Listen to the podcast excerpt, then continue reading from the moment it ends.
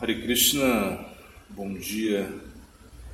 Vamos é, narrar o passatempo de nascimento de Krishna, segundo Gopala Champu, é, livro de Siddhadiva Goswami, né? A sessão Baila Vilasa, o nascimento de Krishna. Né? Madhukanta é, começou a falar.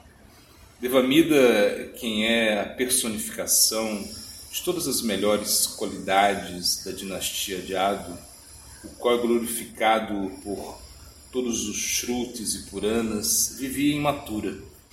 O melhor dos Kshatras tinha duas esposas. Uma delas era de família Kshatra e outra de família Vaishya.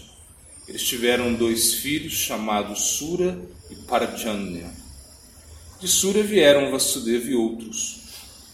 Parjanya, por causa de sua linhagem mista, se tornou um Vaishya e trabalhava com vacas. Ele morava em Mahavana. Desde o pequeno, Parjana adorava os Brahmanas. Então, somente em vê-los, Parjana lhes dava tudo para satisfazer os seus desejos. Ele era afetuoso com eles, como Vaishnavanas e ele realizava suas atividades com a melhor de suas capacidades e adorou Vishnu toda a sua vida. A sua família materna era o maior dos ornamentos da comunidade Vaishya. Os sábios glorificavam sua família materna por chamá-la de Abira, e por causa disso a sua família tinha alcançado a excelência. Parjanya teve cinco filhos, incluindo Nanda. Em relação a isso, Manu falou né, no Manusmriti 10.15, quando um homem chatra se une com uma mulher shudra, a sua descendência é chamada Ugra. Quando um homem brahmana se une com uma mulher vaisha, a descendência é chamada de Avrita. Quando um brahmana se une com uma mulher ambasta, a descendência se chama Bira. Em outra parte, está declarado que quando um brahmana se une com uma mulher vaisha, a descendência é chamada de Ambasta. Isso fica claro no Padma Purana. Assim, os grandiosos Abiras, incluídos na comunidade Vaisha, eram duas vezes nascidos merecedores de louvor. É, Snigdakanta começou a pensar acerca disso. Oh, alguns podem duvidar acerca da natureza de duas vezes nascidos dos Abiras, mas no Bhagavata Nanda fala para Krishna é, chamado Bhagavad 10.24.21, os deveres ocupacionais dos Vaishyas são divididos em quatro: agricultura, comércio, proteção das vacas e emprestar dinheiro. Destes, nós, como comunidade, sempre estamos ocupados na proteção das vacas. Shukadeva tem descrito suas casas da seguinte maneira: as casas dos vaqueiros em Gokula são muito encantadoras, com a sua hum, abundante parafernália de adoração usada em cerimônias de fogo, na adoração do sol, de visitantes inesperados, das vacas, dos brahmanas, dos antepassados dos semideuses. Chamado Bhagavad 10.46.12. Por outro lado, Vidura quem na sua vida passada era Jamaraj, nasceu no ventre de uma mulher Shudra, mas comportava de outra maneira, como um Brahmana. Porém, os duvidosos são surdos a estes exemplos. Então, Madhukanta falou é, da seguinte maneira para esclarecer as dúvidas. Madhukanta diz: Não é surpreendente que Pardjana ultrapassava os Vaixas normais na sua conduta e riqueza ele era bem conhecido por, por, por proteger a sua própria terra, inundar a todos com a riqueza do leite, desde que ele era muito generoso. Ele se tornou mais proeminente, era como uma nuvem que derramava chuva. Ele era como Druva, pela sua fama, bem-aventurança, conhecimento, como Prito em sua glória, como Bhishma a seus inimigos, como Shiva aos seus amigos, respeitáveis como Brahma e poderoso como Vishnu. Todas as pessoas imitavam suas qualidades e eram controladas pelas suas qualidades. Milhares de vaqueiros, com toda a riqueza vinda da linhagem do seu avô materno, tomaram refúgio nele. Ele também tinha muitos parentes. Gracena e outros líderes do Jados reconheciam a excelência de suas qualidades e entregaram para ele toda a bela terra de Goloca. Pelo fato dele ter melhores qualidades, era chamado variar-se. Ele deu bem deu bem-aventurança para o mundo ao conceber cinco filhos como Upananda. Os oradores glorificam a ele da seguinte maneira: Uma nuvem de chuva é apenas uma nuvem, mas Parjanya, que significa nuvem, é uma nuvem de bem-aventurança, porque ele deu felicidade ao mundo inteiro ao conceber cinco filhos, começando por Upananda. A seguinte metáfora é dada. Dando para os seus filhos o nome de Upananda, Abhinandana, Nandana, Sanandana, Nandana, ele controlou a felicidade Ananda, que é igual a Nanda. Apesar que ele tinha toda a riqueza, seus filhos eram a melhor riqueza, assim com o vestimento é o melhor entre todos os ornamentos. Entre eles, o filho do meio, Nanda, era a própria riqueza. Alguns compararam Nanda a Arjuna, o filho do meio de Panda mas eu não comparo Nanda a Arjuna por suas qualidades manifestadas desde sua infância somente porque ele era filho do meio. Nanda não somente foi o filho do meio entre semelhantes irmãos generosos, mas ele era o próprio objeto do afeto para todas as pessoas. O afeto intenso que sua mãe e pai tinham por ele incrementava a felicidade de seus outros irmãos. Não existia inveja. Não é surpreendente que Nanda tinha semelhantes qualidades maravilhosas porque ele mostrou grande bhakti por Krishna. O Bhagavatam diz: os devatas moram constantemente com todas as suas boas qualidades naquela pessoa que tem bhakti puro pelo Senhor. Não existem boas qualidades nos não devotos, os quais sempre procuram objetos materiais com o desejo de obter prazer material. Chamado Bhagavatam 5.18.12.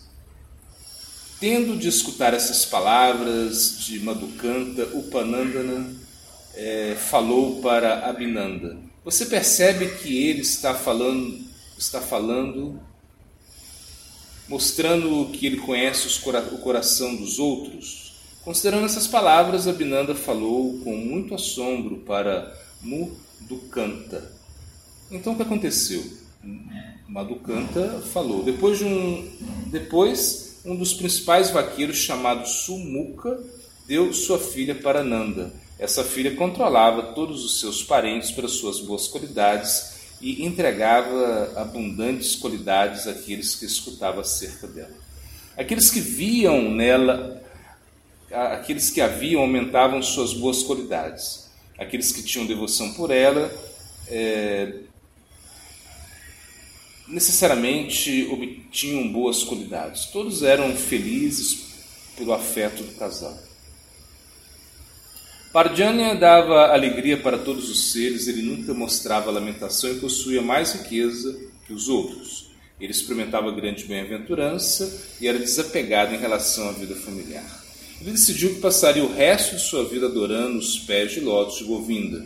Ele queria dar a responsabilidade de continuar a linha familiar a Upananda, o mais velho e melhor filho. Finalmente, numa assembleia com a presença de reis como Vasudeva e Garga, ele entregou ele entregou todas as suas responsabilidades a ele, né?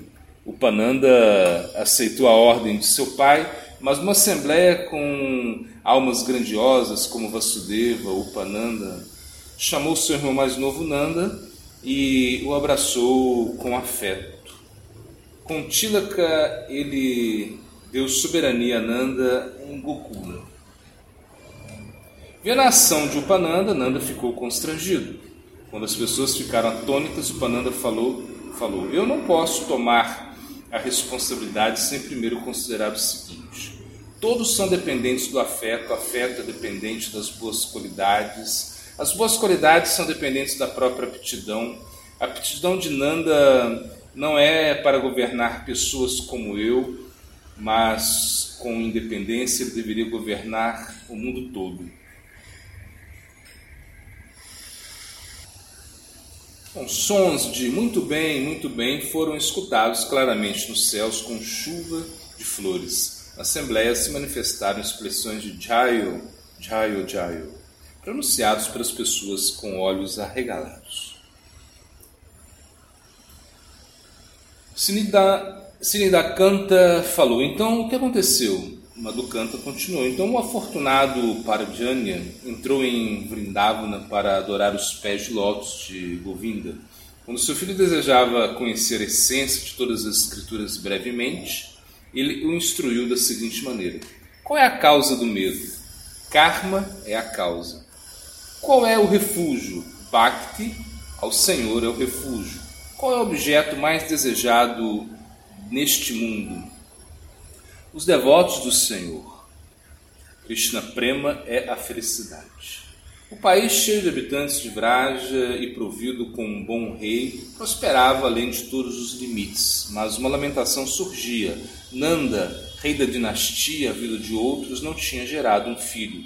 Vendo que sua esperança tinha sido destruída, depois de longo tempo, as pessoas estavam deprimidas. Que falar dos seus irmãos mais velhos?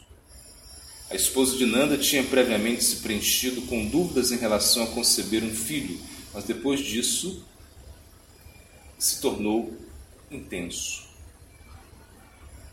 Snigakanta falou: Por que os irmãos não praticaram um sacrifício para obter um filho? Porque o casal se encheu de dúvidas, sendo devoto do Senhor, como eles poderiam ter semelhantes desejos? E por que isso se tornou tão intenso depois? Madhukanta respondeu: Os sacerdotes fizeram sacrifício, mas não tiveram resultado nenhum.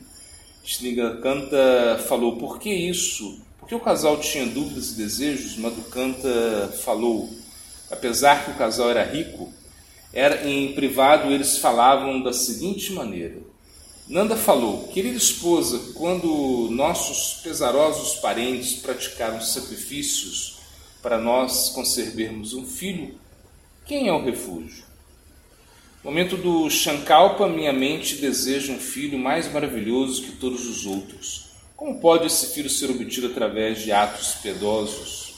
O filho que eu desejo não pode ser obtido através do karma. Ele é a causa do karma e a causa do universo. Se eles praticarem sacrifício para outro tipo de filho, eu não tenho nenhum interesse. É impossível obter semelhante filho por seguir as Escrituras, meu desejo por obter semelhante filho rapidamente diminuiu. Como pode uma flor imaginária ser mais doce do que, uma, do que a flor parijata? Que forma pode ser mais doce que a forma de Narayana, o qual é o refúgio supremo dos Vedas? E que tem sido tão misericordioso comigo.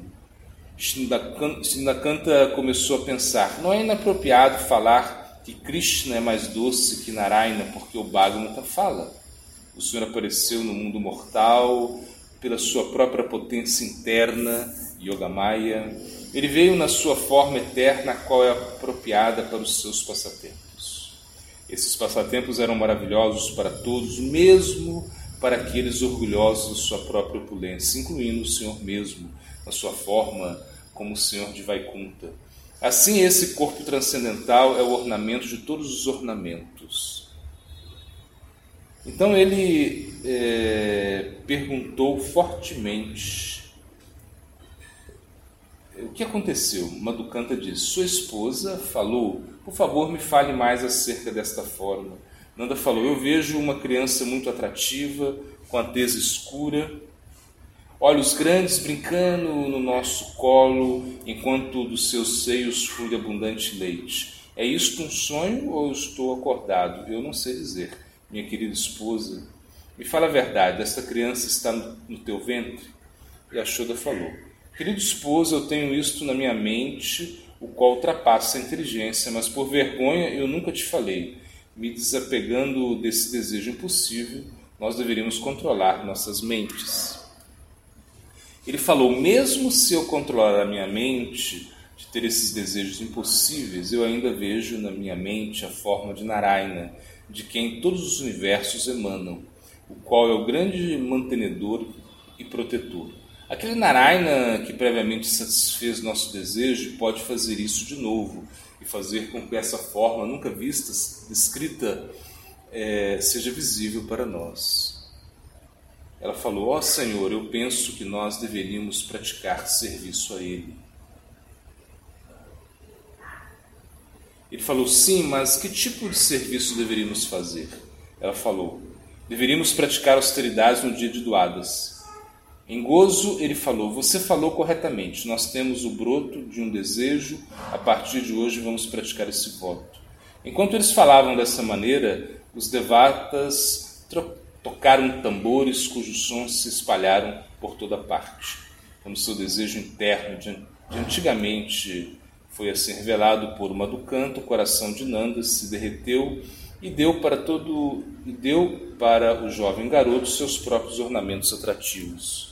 E Ashoda deu para ele a joia principal do seu colar.